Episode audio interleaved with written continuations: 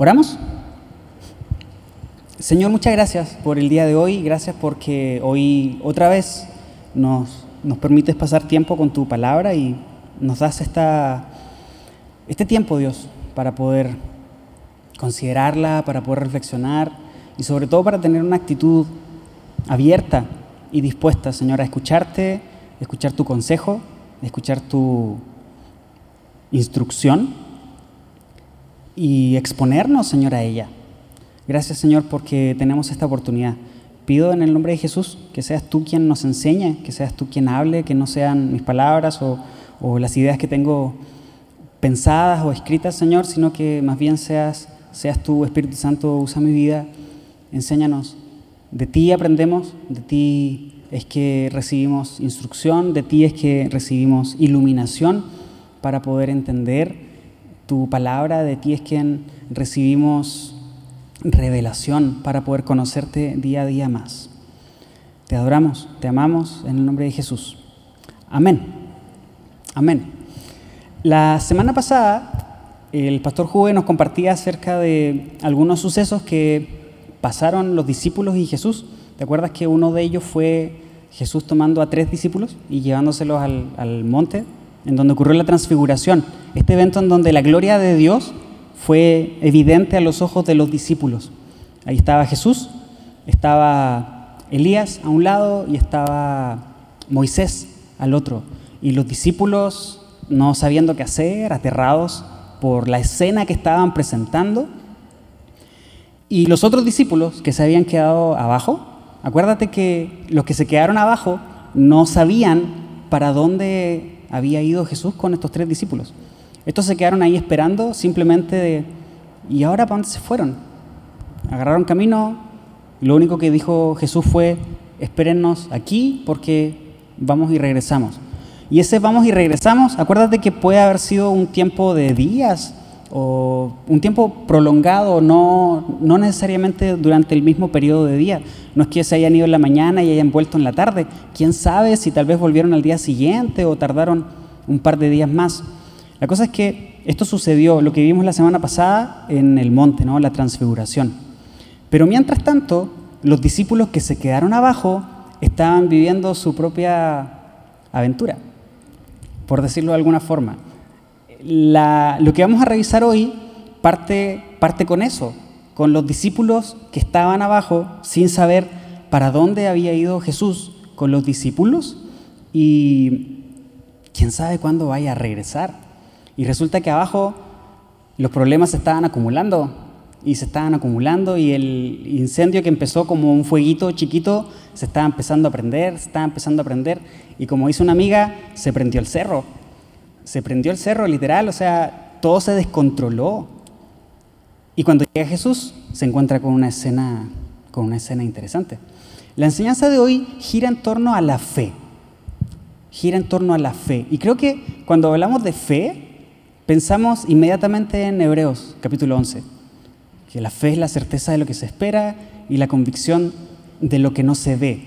Creo que como cristianos, si ya tienes un tiempo asistiendo a una congregación, piensas en fe y eso es lo primero que se te viene a la mente o al corazón. Hebreos, Hebreos 11. En el Nuevo Testamento hay varios, hay, hay, hay, hay varias ocasiones en que se menciona el concepto de fe y es como que se mencionan distintos contextos. Por ejemplo, se menciona la fe para salvación, se menciona también la fe como parte del fruto del Espíritu, se menciona también la fe como un don del Espíritu.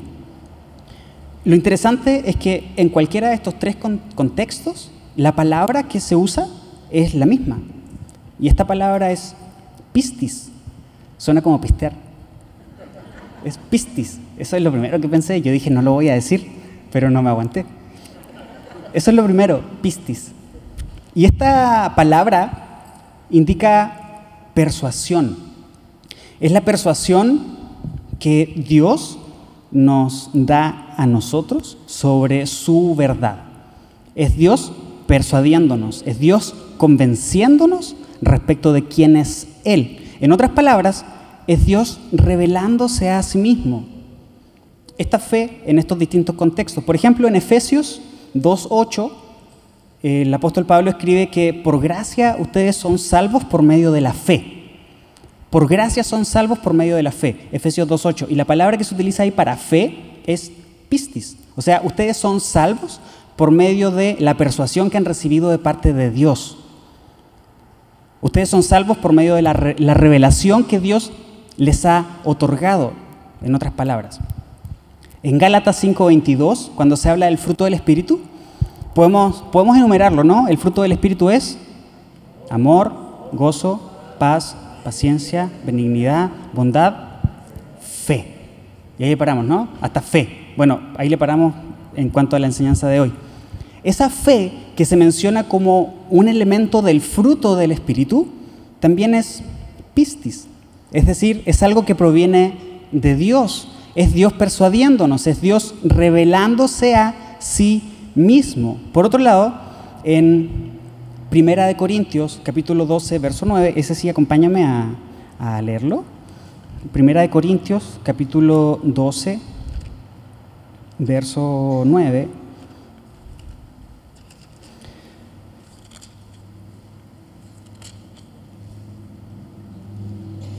Cuando habla de los dones del Espíritu, los dones espirituales, este capítulo 12 habla acerca de eso, de los dones espirituales, y en el verso 9 se refiere a este don.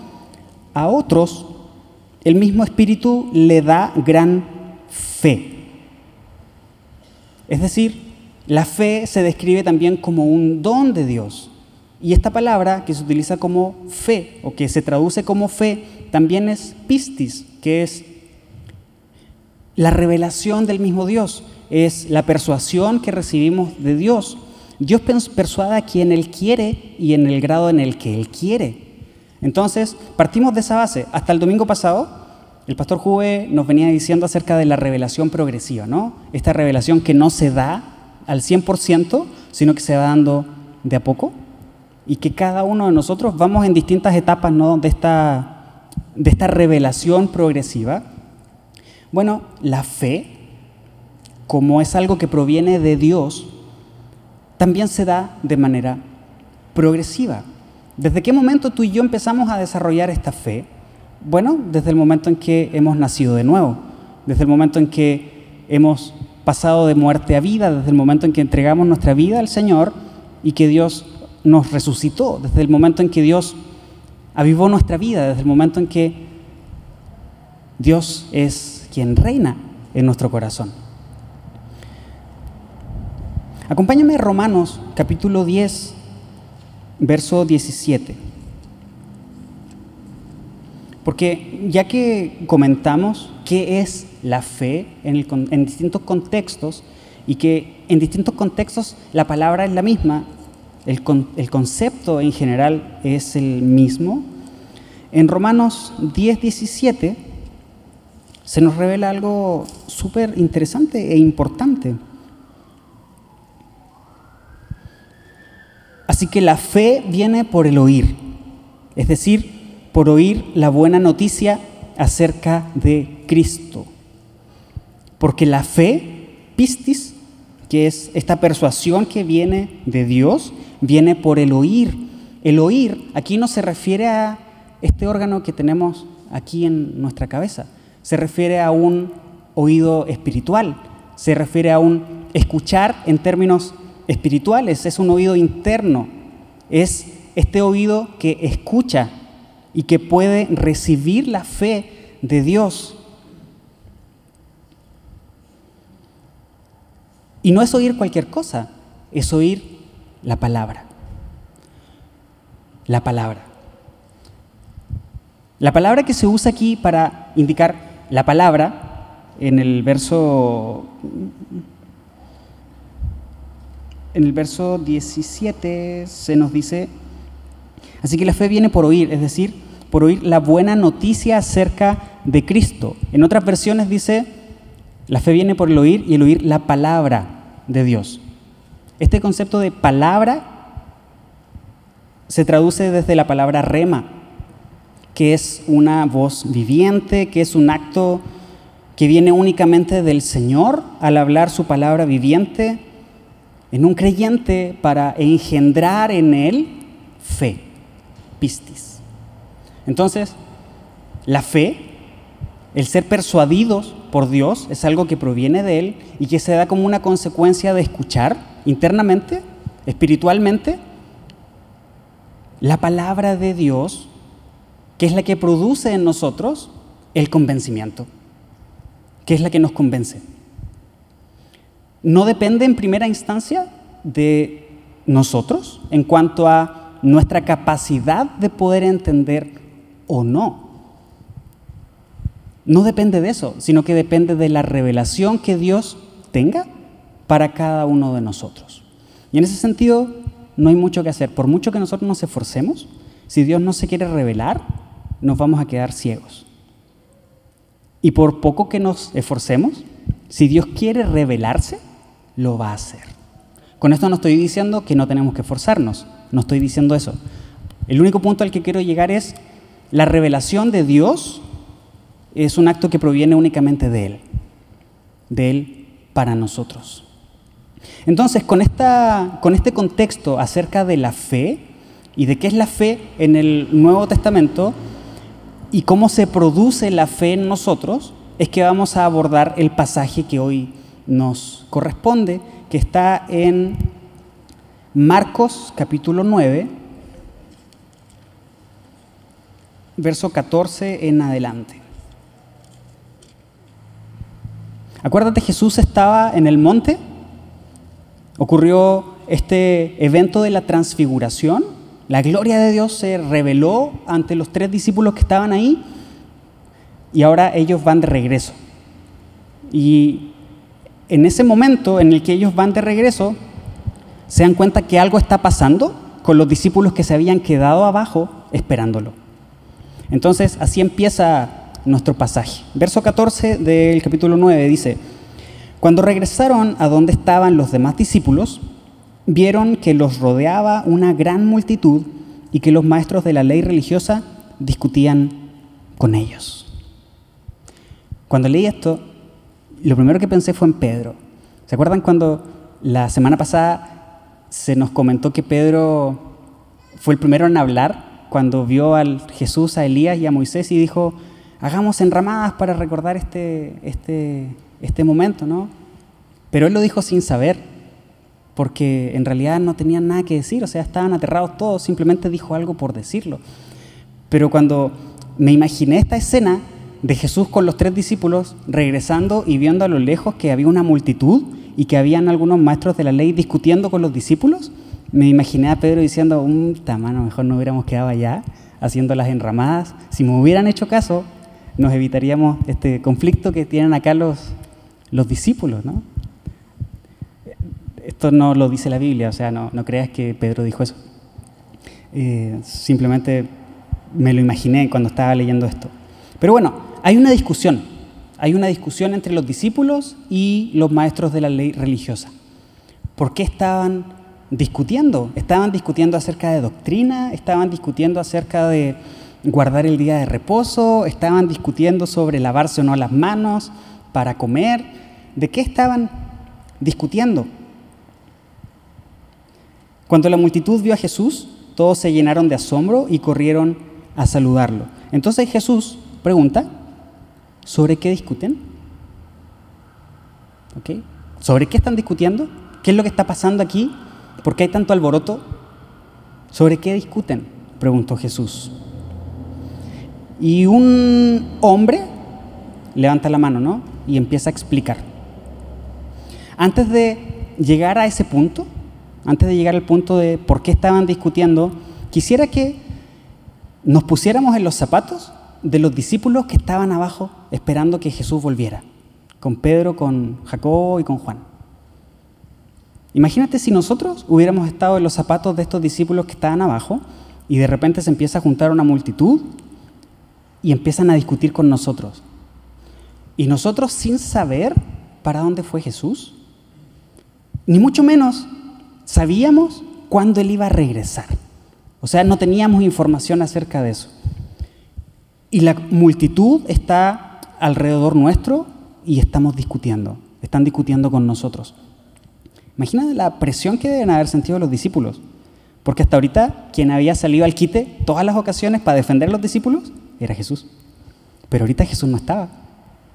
Ahorita Jesús no estaba. ¿Qué hubiéramos hecho nosotros si hubiéramos estado ahí? Hubiéramos sido como, como, como este Pedro que sacó la espada y hubiéramos puesto a querer quitar a la multitud que estaba ahí. Entonces, quién sabe cómo hubiéramos reaccionado, ¿no? Entonces, pongámonos en los zapatos de los discípulos un momento en cuanto a tal vez la presión o la tensión que ellos sentían debido a esta multitud que estaba ahí apretándolos y queriendo, discutiendo pues, discutiendo con ellos. En el verso 17 se nos explica qué es lo que estaba pasando y de qué estaban discutiendo. Un hombre de la multitud tomó la palabra y dijo, Maestro, traje a mi hijo para que lo sanaras. Está poseído por un espíritu maligno que no le permite hablar. Y siempre que este espíritu se apodera de él, lo tira violentamente al suelo y él echa espuma por la boca, rechina los dientes y se pone rígido. Así que le pedí a tus discípulos que echaran fuera el espíritu maligno, pero no pudieron hacerlo.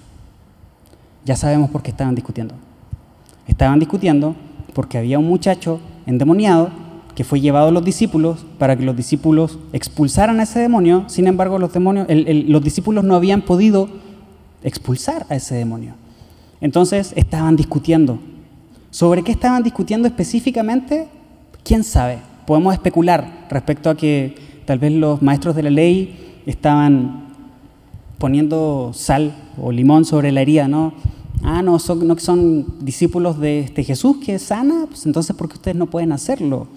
O seguramente hay algo malo en sus vidas y por eso no pueden liberar a este muchacho que tiene un demonio dentro. No pudieron hacerlo. Esta palabra poder hace referencia a la capacidad humana. Esa es la palabra que se usa aquí, en, este, en, esta, en esta primera porción. Los discípulos no pudieron, es decir, en sus propias fuerzas, no pudieron expulsar al demonio. Y este demonio, al parecer, no era, no era cualquiera, porque en palabras del padre de este muchacho, era un demonio que enmudecía al muchacho no, lo, no, le, permitía, no le permitía hablar. Em, estuve leyendo algunas cosas respecto a esto y algunas cosas me llamaron la atención. Una, una de ellas decía que en el contexto judío, cuando se producía un episodio como este, en el que había un demonio poseyendo a una persona, para alguien que iba a eh, echar fuera a ese demonio, era importante conocer el nombre de ese demonio, porque de esa forma eh, ya sabían contra quién estaban batallando, ¿no? En, algunas, en algunos pasajes anteriores vemos al mismo Jesús preguntándole a, algunas personas que están poseídas por demonios, ¿cómo te llamas? ¿Te acuerdas de este episodio más famoso, no? Cuando el demonio responde y le dice, me llamo Legión porque somos muchos. En este caso, el demonio no le permitía hablar al muchacho, entonces era algo... El, muchacho se, volvía mudo, por lo tanto, la persona que iba a echar afuera ese demonio no tenía cómo conocer o cómo saber cuál era el nombre del demonio. Entonces, había una traba importante al momento de querer expulsarlo, de querer llevar adelante el exorcismo. Eh, eso es lo que leí y me, pareció, me pareció interesante respecto, al, respecto a la cultura, ¿no? Eh, probablemente por eso también estaban discutiendo los maestros de la ley respecto a, respecto a esto con los, con los discípulos. Pero entonces era un demonio que no le permitía hablar y era un demonio muy violento. Lo tira violentamente al suelo y él echa espuma por la boca, rechina los dientes y se pone rígido. Esto como que define las características de una persona que tiene epilepsia. Si tú lees esto y tú dices, la persona que está viviendo esto es alguien que está sufriendo un ataque de epilepsia. Pero Jesús sabía que no era algo fisiológico, sabía que no era algo orgánico, sabía que era una cosa espiritual que estaba atormentando a este muchacho. Entonces en el verso 19 Jesús dice algo. En el verso 19 Jesús dijo, gente sin fe. gente sin fe. Y aquí en el pasaje está entre signos de exclamación. O sea, más fuerte todavía. Gente sin fe. Pregunta, ¿a quién se está refiriendo Jesús cuando dice gente sin fe? ¿A quién les está hablando? Le está hablando a los discípulos. No está hablando con toda la multitud. Se está refiriendo específicamente a los discípulos. Y les está diciendo, gente sin fe. Y ahí no termina. Todavía falta. ¿Hasta cuándo tendré que estar con ustedes? ¿Y hasta cuándo tendré que soportarlos?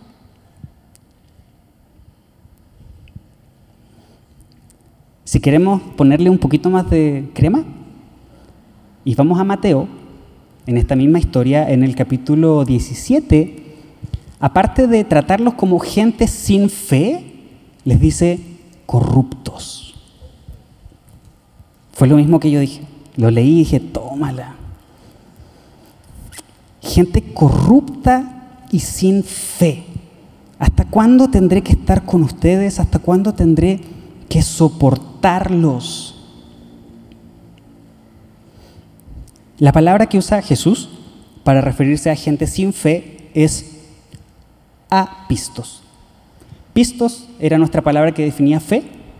Apistos es la palabra que usa Jesús ahora para decir gente sin fe. En otras palabras, gente que aún no ha sido persuadida por Dios, gente que aún no logra reconocer la voz de Dios, gente que aún no ha sido convencida, gente que aún no tiene una plena fidelidad para creer en la fe que Dios imparte. Y en Mateo, cuando menciona corruptos, corruptos se traduce como alguien distorsionado o alguien que es opuesto de la forma que debería tener. Entonces, en otras palabras, gente corrupta y gente sin fe quiere decir, ustedes aún no son lo que deberían ser porque todavía no han sido convencidos por Dios, todavía no han escuchado a Dios. Qué fuerte, ¿no? Ustedes todavía no son lo que deberían ser porque todavía no han escuchado a Dios, todavía no han sido convencidos por Él. Y continúa con las preguntas, ¿hasta cuándo tendré que estar con ustedes? ¿Hasta cuándo tendré que soportarlos? Esto significa, ¿hasta cuándo tendré que sufrirlos? ¿Hasta cuándo tendré que tolerarlos? Sostenerlos? ¿Hasta cuándo tendré que tenerles paciencia? ¿Hasta cuándo tendré que estar acá para que su fe se haga concreta? En otras palabras. Qué interesante porque hace rato veíamos que la fe viene de parte de Dios para nosotros. Pero ahorita el regaño que Jesús le está dando a los discípulos es, ustedes ya deberían, pero todavía no han llegado a ese punto. Entonces, eso significa que hay un componente de nosotros en cuanto a la fe. Eso significa que depende de Dios, porque Dios es quien la da, pero depende de nosotros también el ejercitarla.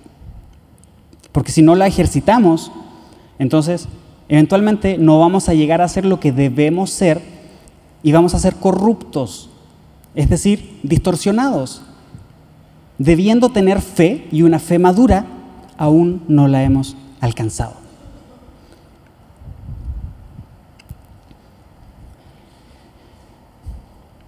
La versión TLA traduce estas preguntas como, ¿por qué no han aprendido a confiar en Dios? ¿Acaso no pueden hacer nada sin mí? ¿Cuándo van a aprender? Qué fuerte, ¿no? Imagínate que tuviéramos un caso nosotros aquí, hoy, y que no pudiéramos ayudarlo. Imagínate a Dios diciéndonos ahorita a nosotros, semilla, gente corrupta y sin fe, ¿hasta cuándo voy a tener que estar con ustedes? ¿Hasta cuándo voy a tener que soportarlos? Si nos ponemos en los zapatos de los discípulos que estaban escuchando ese regaño, entonces, como que el frío nos recorre por todos lados, ¿no? No es cualquier cosa, es el maestro regañando y muy severo a sus discípulos.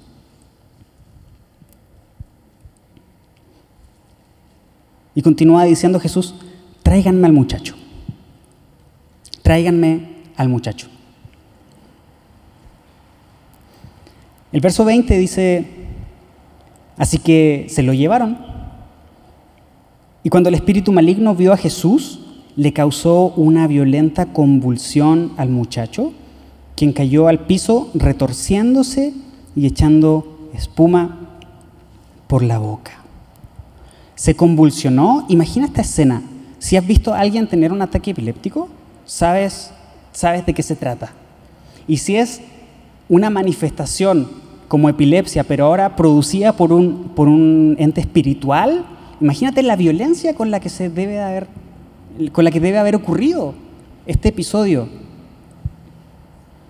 Cayó al piso retorciéndose y echando espuma por la boca. Eventualmente habían gritos, eventualmente habían patadas, eventualmente había alguien revolcándose en el piso de una forma en que no lo ves usualmente. A veces ves a tus hijos revolcándose en el piso por un berrinche. ¿Sí? Esto es totalmente contrario. O sea, cualquier cosa más diferente a eso. Alguien revolcándose en el piso por una posesión demoníaca. Y bastó con que el demonio viera a Jesús para que empezara a convulsionarse. O hacer convulsionar a este, a este muchacho. Jesús le pregunta, al padre de este muchacho, ¿hace cuánto tiempo le pasa esto? Y el padre responde, desde que era muy pequeño, contestó él. A menudo el espíritu lo arroja al fuego o al agua para matarlo. ¿Cuál es el propósito? ¿Cuál es el propósito de Satanás con nosotros? No es hacernos daño. El propósito de Satanás no es hacernos sentir mal, no es solamente angustiarnos o tentarnos y ya. El propósito del enemigo es robar, matar y destruir. Entonces, no debería ser extraño para nosotros el leer esto. A menudo el espíritu lo arroja al fuego o al agua para matarlo. O sea, estamos hablando de una posesión demoníaca. No estamos hablando de alguien que le duele la cabeza. O de alguien que tiene, no sé, un mal día y se siente mal y punto. O sea, estamos hablando de una posesión demoníaca y el fin de esta posesión es matar a este pobre muchacho. Entonces el padre, todo desesperado, lo lleva con los discípulos, los discípulos no pueden liberarlo, entonces aparece Jesús en la escena, lo presenta, entonces el padre explica esta situación. Y observa cómo termina el verso 22. Ten misericordia de nosotros y ayúdanos si puedes. Ten misericordia de nosotros y ayúdanos si puedes. Cuando leí esto, lo primero que pensé, mm, le va a ir como en feria a este hombre con lo que acaba de decir. O sea, Jesús le va a responder y le va a ir mal. Simplemente por lo que acaba de decir, ayúdanos si puedes. Pero inmediatamente pensé en ¿Por qué este hombre dijo eso? Porque este hombre dijo, ayúdanos si puedes. Primero, ¿qué tanta fe tenía este hombre? Y en segundo lugar, ¿qué es lo que había pasado con los discípulos antes? Los discípulos no habían podido sacarlo, echar a ese, a ese demonio. Entonces, como los discípulos no pudieron, ahora le dice a Jesús, Jesús, por favor, ayúdanos si es que tú puedes. Me hace pensar en ¿Cuánta gente tiene una idea distorsionada acerca de Dios por el testimonio que tú y yo damos? Me hace pensar en eso. Cuánta gente que no es cristiana tiene una idea distorsionada de Dios debido al mal testimonio que nosotros como cristianos nos hemos permitido dar al mundo. ¿Cuánta gente considera que Dios es un Dios que no castiga o un Dios que no disciplina? ¿Cuántos de nosotros creemos que Dios está ahí para perdonarnos sin considerar las cosas que hemos hecho mal. Pastor Juve la semana pasada hablaba de cuando se nos ha predicado este evangelio con, con la letra chiquita, ¿no? Como que a veces no, no, no, no mencionamos esta, esta letra chiquita y hacemos parecer que el Evangelio que estamos predicando en realidad no es, es otra cosa distorsionada de la realidad. Entonces, ayúdanos si puedes. Ayúdanos si puedes. Jesús le pregunta, ¿cómo que si puedo? Fíjate que está entre comillas. Yo me imagino, me imagino a Dios viendo al muchacho retorciéndose en el piso, a Jesús, y escuchando al Padre diciendo, ayúdame si puedes. Y Jesús, y haciendo ese movimiento que algunos hacen, no, ¿cómo que si puedo? Está entre comillas, o sea, ¿cómo que si puedo?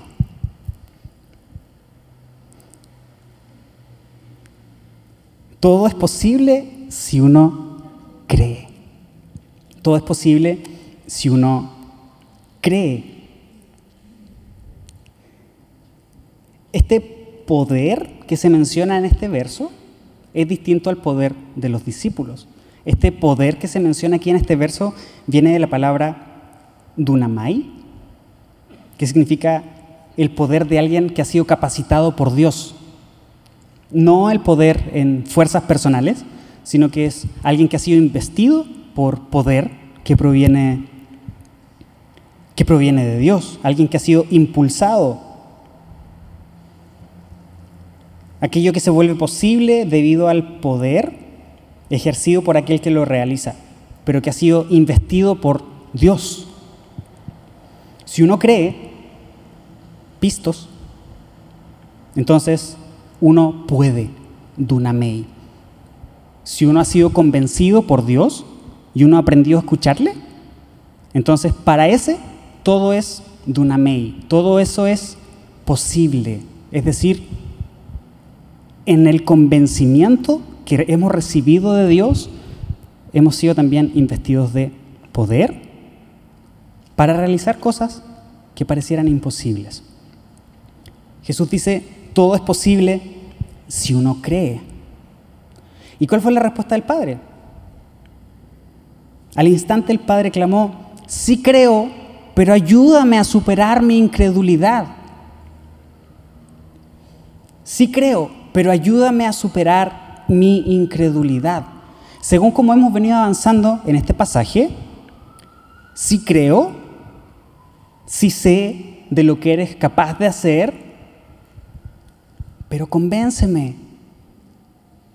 Necesito aprender a estar convencido de que tú puedes hacerlo.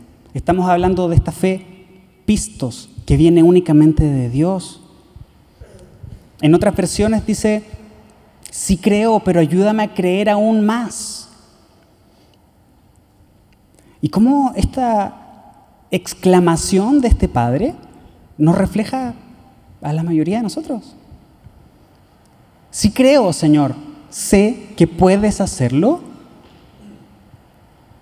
pero desconfío de ti. Ayúdame a descansar completamente en que tú puedes hacerlo.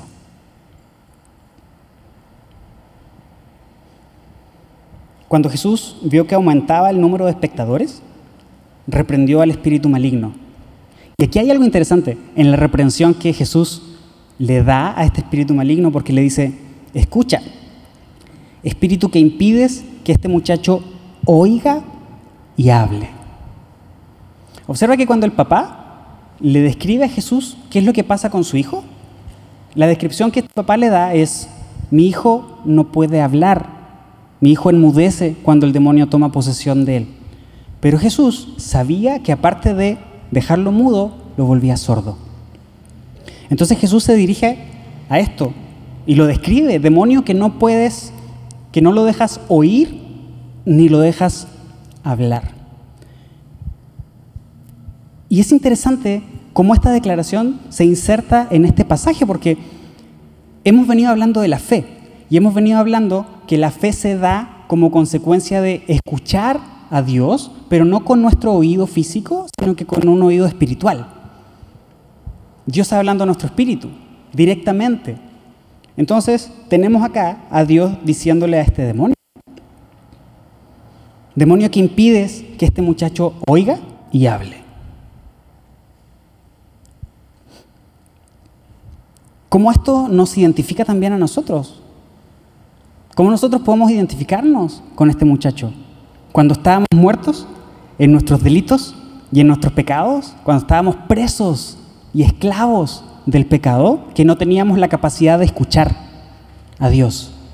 Y en ese momento es que Dios llega y nos habla, y nos libera y al mismo tiempo nos da vida. Qué interesante. Demonio que no dejas escuchar ni tampoco hablar. Te ordeno que salgas de este muchacho y nunca más entres en él. Sal de este muchacho y nunca más vuelvas a entrar en él. ¿Puedes observar el paralelo entre el muchacho y nosotros? En algún momento de nuestra vida, cuando todavía no rendíamos nuestra vida al Señor, o incluso ahora, cuando aún todavía tenemos algunas cosas que son veladas para nosotros y que no podemos entenderlas. Es decir, aún no las hemos escuchado de parte de Dios en este proceso de revelación, en este proceso de progresión en cuanto a la revelación de Dios para nosotros. ¿Cómo nos podemos identificar con este muchacho? Entonces el Espíritu gritó, le causó otra convulsión violenta al muchacho y salió de él. El muchacho quedó como muerto. Un murmullo recorrió la multitud. Está muerto, decía la gente. Pero Jesús lo tomó de la mano, lo levantó y el muchacho se puso de pie. Con esto que se incluye a la historia, tú y yo nos podemos identificar mucho más con este muchacho. Estábamos presos del pecado y en ese momento Jesús vino y nos liberó, habló a nuestra vida para engendrar fe en nosotros y al mismo tiempo nos toma de la mano y nos pone en pie. Nos da nueva vida. El muchacho se puso en pie. ¿Qué habrá pensado la multitud en este momento? Pongámonos en los zapatos de los discípulos que estaban ahí y que estuvieron al pie de la montaña todo el tiempo. Primero, presionados porque los maestros de la ley estaban discutiendo con ellos, porque intentaron echar fuera al demonio y no pudieron hacerlo. Y luego Jesús dando una demostración increíble de su poder.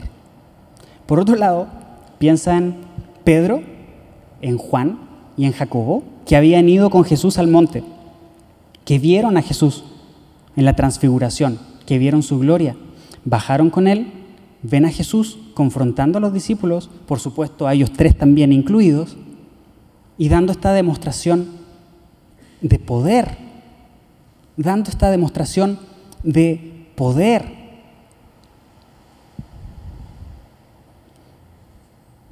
Qué interesante es cuando Jesús se dirige al demonio y le dice, demonio que no dejas escuchar ni hablar a este muchacho. ¿Te acuerdas lo que pasó en el monte con la transfiguración?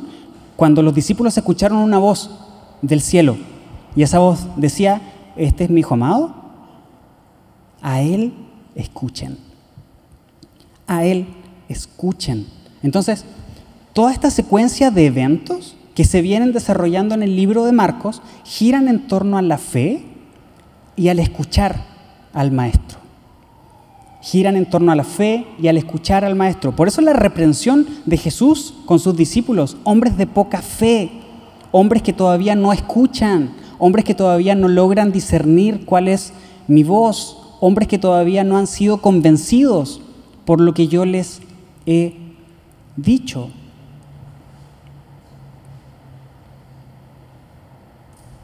Más tarde, cuando Jesús quedó a solas en la casa con sus discípulos, ellos le preguntaron. La pregunta está ahí en el verso 28. ¿por qué nosotros no pudimos expulsar ese espíritu maligno? Sería la misma pregunta que nosotros le haríamos, ¿no? ¿Por qué nosotros no pudimos? Casi si seguimos la receta. Lo hicimos tal cual tú lo hiciste. Y de hecho, si recuerdas algunos capítulos antes, cuando Jesús envía a los discípulos a predicar, les dice, les doy autoridad para que en mi nombre echen fuera demonios. O sea, ellos habían sido investidos de poder y ahora estaban frente a uno y no se la pudieron. Entonces, ¿por qué no pudimos expulsar a ese espíritu maligno? Y Jesús les contesta, esa clase solo puede ser expulsada con oración.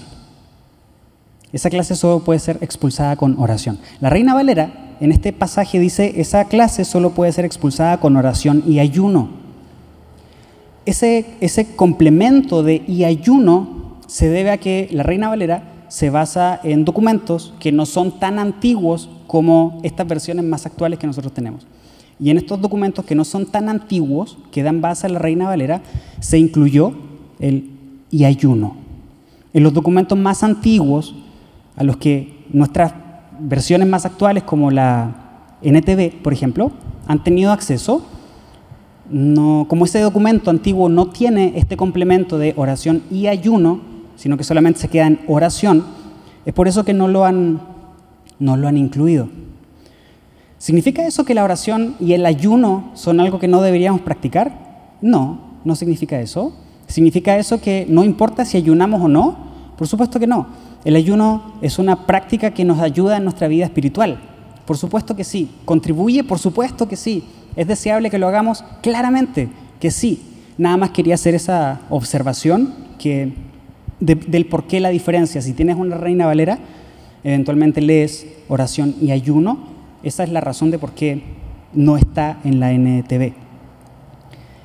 Vamos a, vamos a Mateo, por favor. Mateo 17. Mateo capítulo 17, verso 20. Aquí está la respuesta también de Jesús a los discípulos desde la perspectiva de Mateo.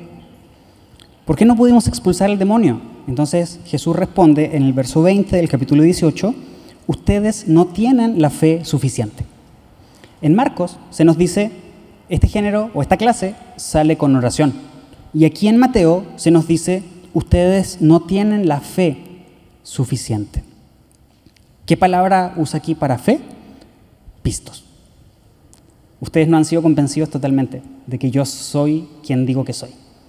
Ustedes no, no, están convencidos totalmente de que yo tengo el poder de hacer lo que digo que puedo hacer.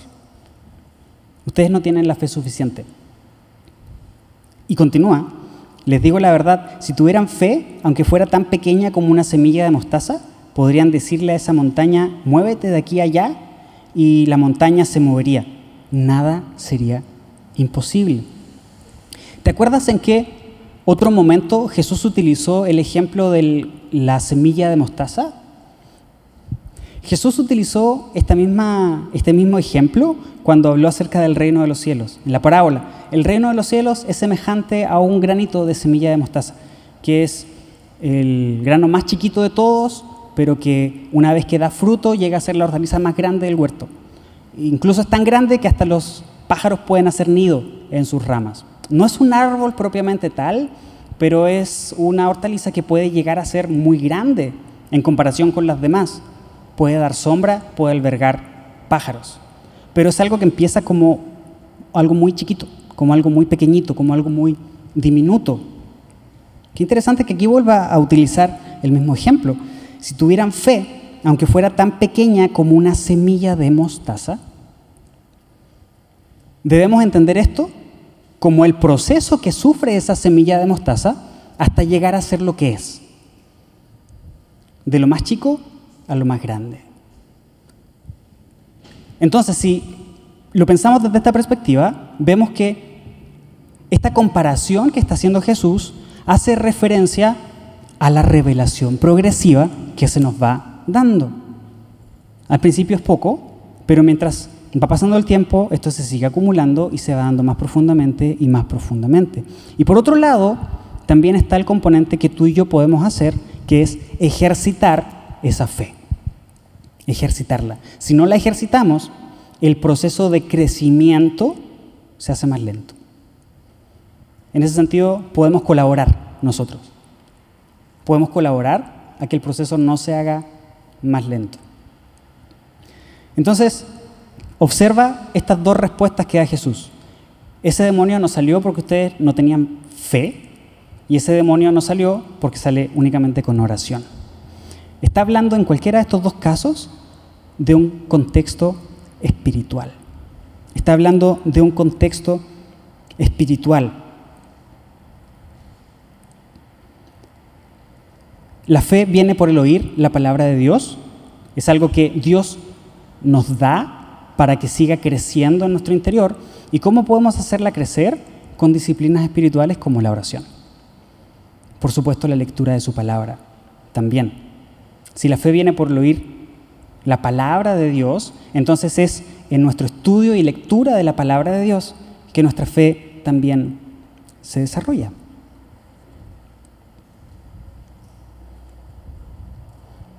Seguimos en Marcos capítulo 9, verso 30.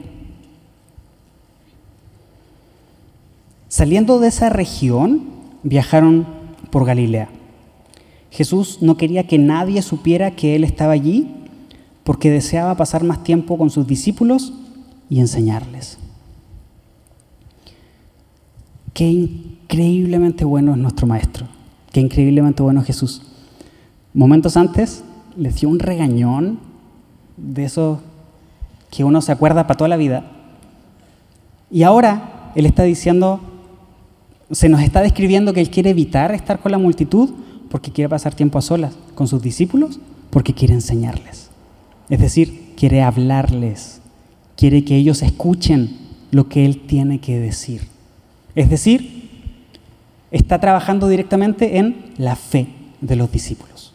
Si la fe es escuchar la palabra de Dios, es escuchar a Cristo, entonces pasar tiempo con Él, escuchándolo, contribuye directamente a nuestro desarrollo, al desarrollo de nuestra fe.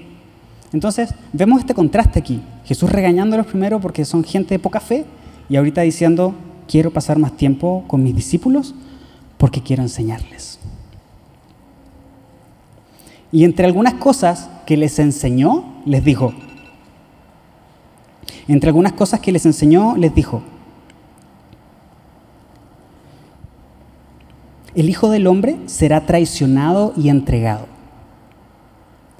en manos de sus enemigos. Lo matarán, pero tres días después se levantará de los muertos. No creamos que esto es todo lo que Dios quería enseñarles. Esto es lo que se nos describe aquí, ¿no? Jesús quería enseñarles, pasar tiempo con sus discípulos y enseñarles y les dijo, el Hijo del Hombre será traicionado y entregado en manos de sus enemigos.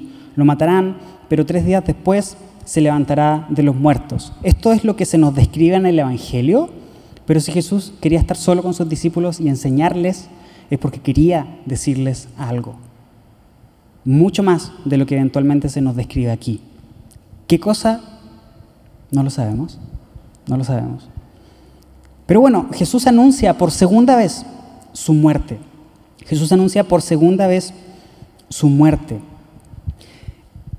En Lucas capítulo 9 se nos describe también esta escena.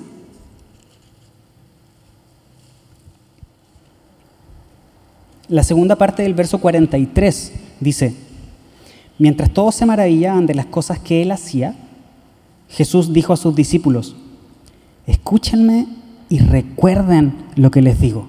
¿Te das cuenta que toda la historia de hoy gira en torno a escuchar, a recordar y a desarrollar nuestra fe? Todo gira en torno a eso. Escúchenme y recuerden lo que les digo. En la traducción de la Reina Valera de este capítulo 9 de Lucas se nos dice, haced que os penetren bien en los oídos estas palabras. Toma otra connotación, ¿no? Pongan atención, no miren para otro lado, o sea, pongan atención porque lo que tengo que decirles es algo muy importante. Y no solamente escúchenlo, sino que guárdenlo. El Hijo del Hombre será entregado. y sus captores lo matarán. Obviamente los discípulos no supieron a qué se refería. ¿Cómo sabemos que los discípulos no supieron a qué se refería? En Marcos, este pasaje termina diciendo, ellos no entendieron lo que quería decir, sin embargo tenían miedo de preguntarle. Tenían miedo de preguntarle. ¿A qué se debía ese miedo? Honestamente ya no sé si el miedo se debía a preguntar algo y eh, encontrarme con un regaño a través de Dios diciendo, todavía no saben a qué me estoy refiriendo. O como Jesús está anunciando muerte, entonces tengo miedo de preguntar a qué se refiere. Honestamente no sé a cuál, cuál de las dos opciones es la que está pasando aquí, pero los discípulos no quisieron, no quisieron preguntar. Los discípulos no quisieron preguntar. En Lucas capítulo 9, en esta misma historia, en el verso 45, dice que ellos no entendieron lo que quiso decir. Los discípulos no entendieron a qué se estaba refiriendo Jesús.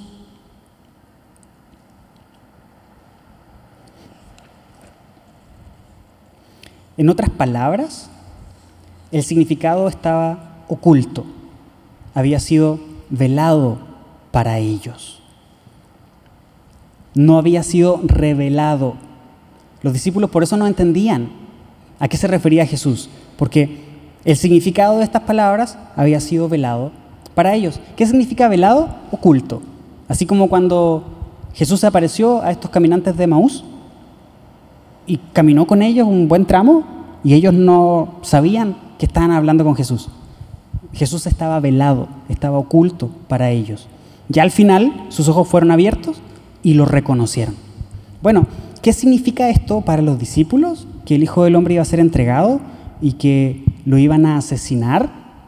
Los discípulos no tenían todavía un, un entendimiento, estaba velado para ellos. La palabra utilizada aquí denota algo interesante y es como, es como cuando no vemos el panorama completo.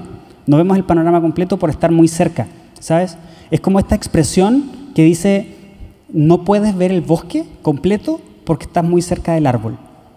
Estás tan cerca del árbol que lo único que observas es el árbol que tienes frente a ti, pero en realidad detrás de ese árbol hay un bosque gigante que no puedes ver porque estás demasiado cerca de este asunto.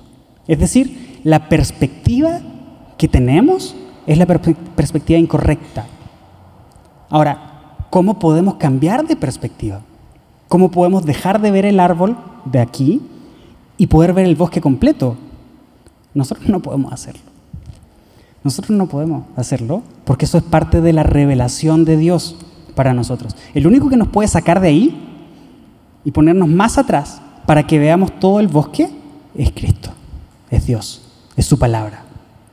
Por lo tanto, volvemos a lo mismo, la revelación de Dios que es progresiva y no solamente en su conocimiento, sino que esto produce fe en nosotros, esta fe que no depende de nosotros, porque no solamente creer, nosotros decimos, yo creo que mañana va a estar soleado porque hoy subió la temperatura. Eso no es fe en términos bíblicos. La fe, en términos bíblicos, es lo que platicábamos al principio. Viene como un don de Dios. Se da a cada creyente cuando entrega su vida al Señor.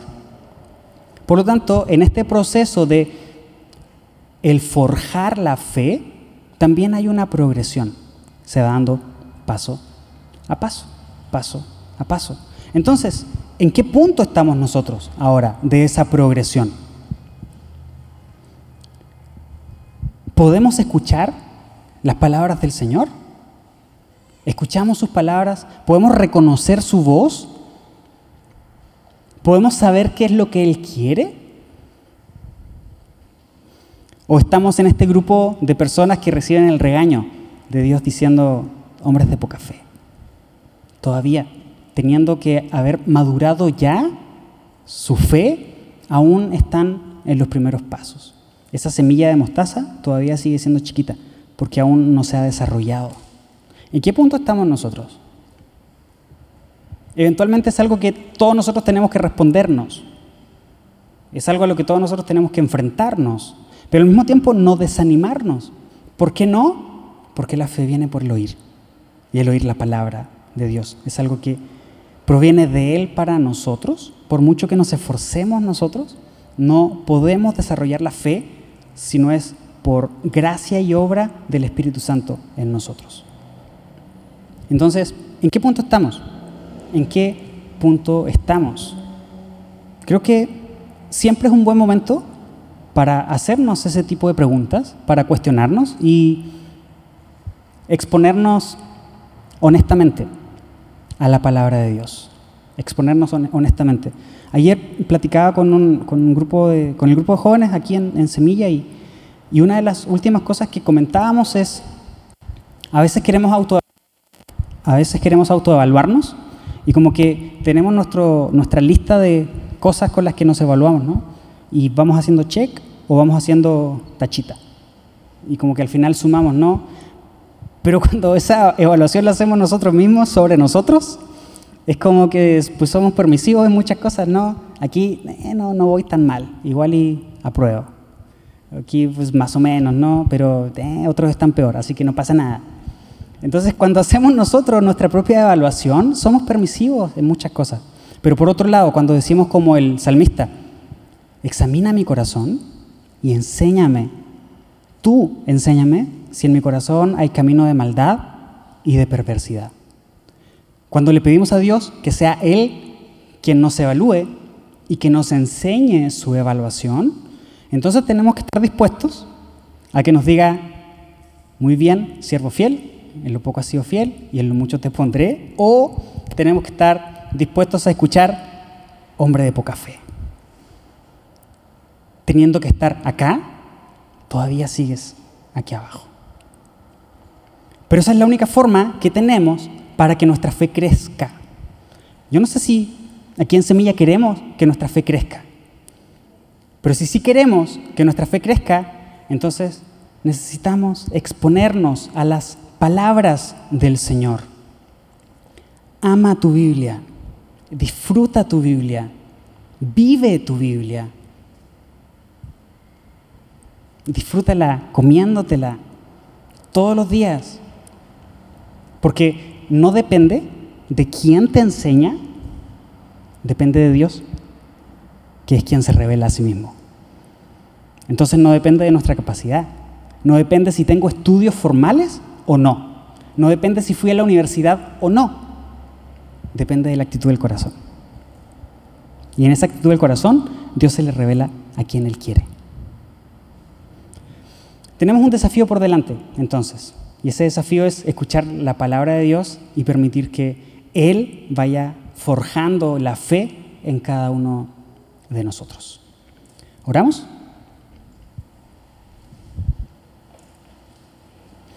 Señor, muchísimas gracias por este tiempo que nos das. Gracias porque tu palabra habla en nuestros corazones, porque tu palabra nos desafía, porque nos enseña, Señor.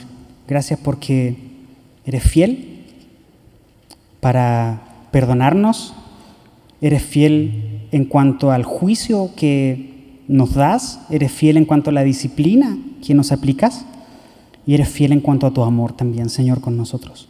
Gracias, Señor, porque por un lado nos confrontas duramente, pero por otro lado también nos dices que quieres pasar tiempo con nosotros enseñándonos. Gracias, Señor, por eso. No queremos quedarnos simplemente sintiéndonos mal porque no tenemos la fe que deberíamos tener queremos tomar esta oportunidad, Señor, de caminar contigo y de estar en tu presencia, escuchando lo que tú tienes que decirnos, para que de esta forma nuestra fe se haga cada vez más fuerte y más fuerte y más fuerte. Muchas gracias, Dios. No sé la realidad de mis hermanos aquí en la congregación. No conozco el corazón de todos, más que de algunos, Señor. Te pido, Dios, que en este proceso de revelación nos des a cada uno de nosotros lo que nos toca, la porción que nos corresponde, y que cada uno de los que estamos acá seamos también honestos en aceptarla, en recibirla, en evaluarla y en incorporarla a nuestra vida. Gracias Señor. Toda la gloria y toda la honra siempre son tuyas. En el nombre de Jesús. Amén.